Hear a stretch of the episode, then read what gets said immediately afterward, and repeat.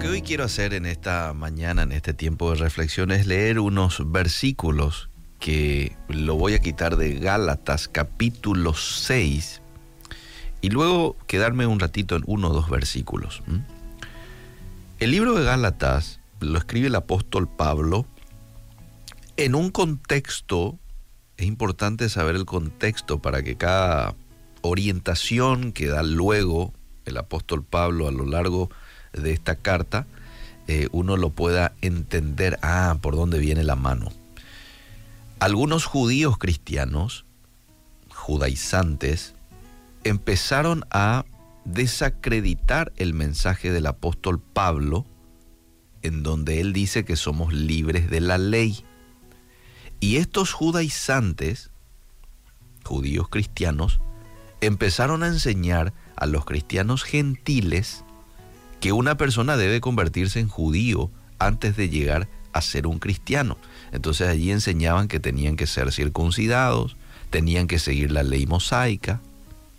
Entonces Pablo respondió a esta herejía escribiendo una carta a los creyentes en Gálatas, diciéndoles que, bueno, un cristiano es salvo por la fe, no por la ley. Pablo también dijo que un cristiano es libre de la ley. Pero al final de la carta, en el capítulo 6, él da una serie de consejos finales a los cristianos. Y esos consejos finales es el que quiero compartir con ustedes. Porque habrá sido muy importante para los cristianos de aquella época, pero sin duda alguna también es muy importante seguir estos consejos para nuestros días. Y él les dice, hermanos, si alguno fuere sorprendido en alguna falta, vosotros que sois espirituales, restauradle con espíritu de mansedumbre, considerándote a ti mismo, no sea que tú también seas tentado. Sobrellevad los unos las cargas de los otros y cumplid así la ley de Cristo. Estoy leyendo Gálatas, verso 1 en adelante. Verso 3, porque el que se cree ser algo no siendo nada a sí mismo se engaña. Así que cada uno someta a prueba su propia obra y entonces tendrá motivo de gloriarse solo respecto de sí mismo y no en otro. Porque cada uno llevará su propia carga. El que es enseñado en la palabra, haga partícipe de toda cosa buena al que lo instruye. ¿Mm? Versículo 7. No os engañéis. Dios no puede ser burlado. Todo lo que el hombre sembrare, eso también segará. Porque el que siembra para su carne, de la carne segará corrupción. Mas el que siembra para el espíritu, del espíritu segará vida eterna. Verso 9. No nos cansemos, pues, de hacer bien porque a su tiempo segaremos si no desmayamos.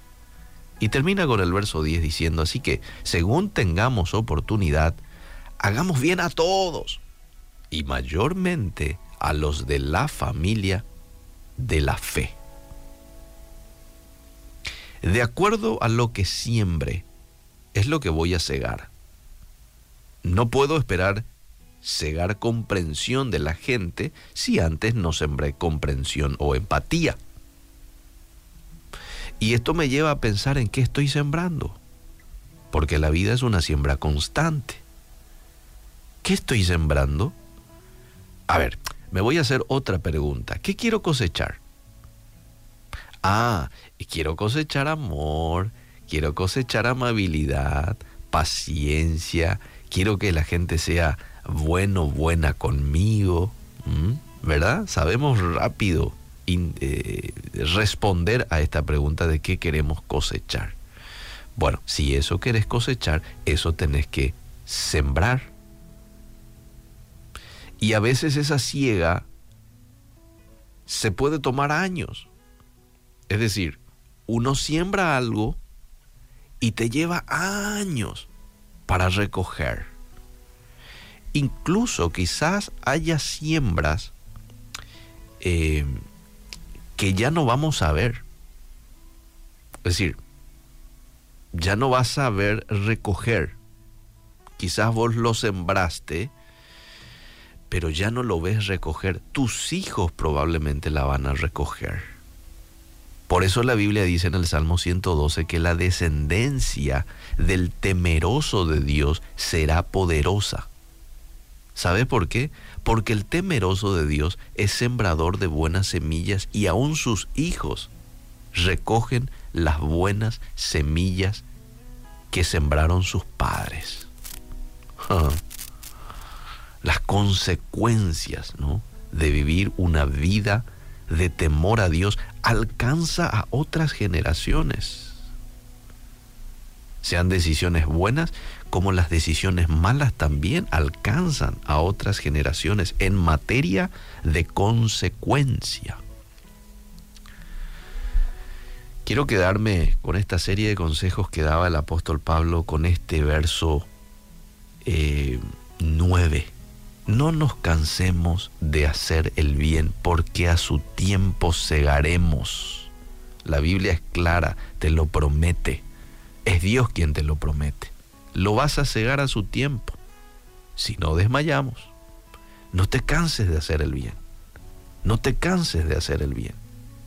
Quizás en algún momento bajaste los brazos. Dijiste, no, pero ya no vale la pena al fin y al cabo Él no me trata bien a mí, ¿por qué yo le trataré bien a Él? Por ejemplo, ¿verdad? Aquí el texto es clarito, no te vayas a cansar, no te vayas a cansar. A veces una esposa puede que se canse de tratarle bien a su marido y más cuando éste no valora. ¿Para qué? Se siente tentado a veces uno a decir, ¿para qué? No te canses hijos que muchas veces se pueden cansar de ser obedientes a padres, principalmente cuando ves que ellos cometen los mismos errores que te dicen que vos no cometas, y vos como hijos ves esa incongruencia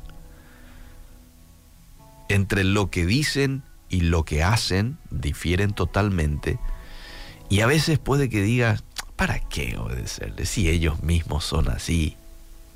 No te canses de hacer el bien. En este caso, no te canses de ser obediente. ¿Quién fue el que dio el mandato de ser obediente a los hijos? ¿Los padres o Dios? Dios. Entonces obedecerle nomás a Dios, que a su tiempo eh, vas a recoger la ciega de esa buena siembra. Dios en esta mañana nos alienta a través de su palabra. No te canses de hacer el bien porque la siga está próxima.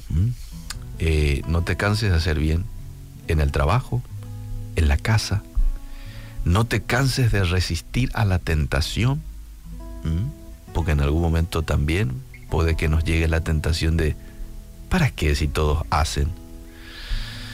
Eh, ¿Y qué tiene? Voy a hacer nomás y después quizás más adelante pido perdón. No, no, no, no. Seguir resistiendo y hacerlo con la ayuda del Espíritu Santo. Mira que no estamos solos a la hora de hacer frente a las múltiples tentaciones que recibimos. Estamos con el Espíritu Santo, el dulce Espíritu Santo, que nos fortalece, que nos da la capacidad de decir no, que nos da la estrategia de salida ante una situación de mucha tentación.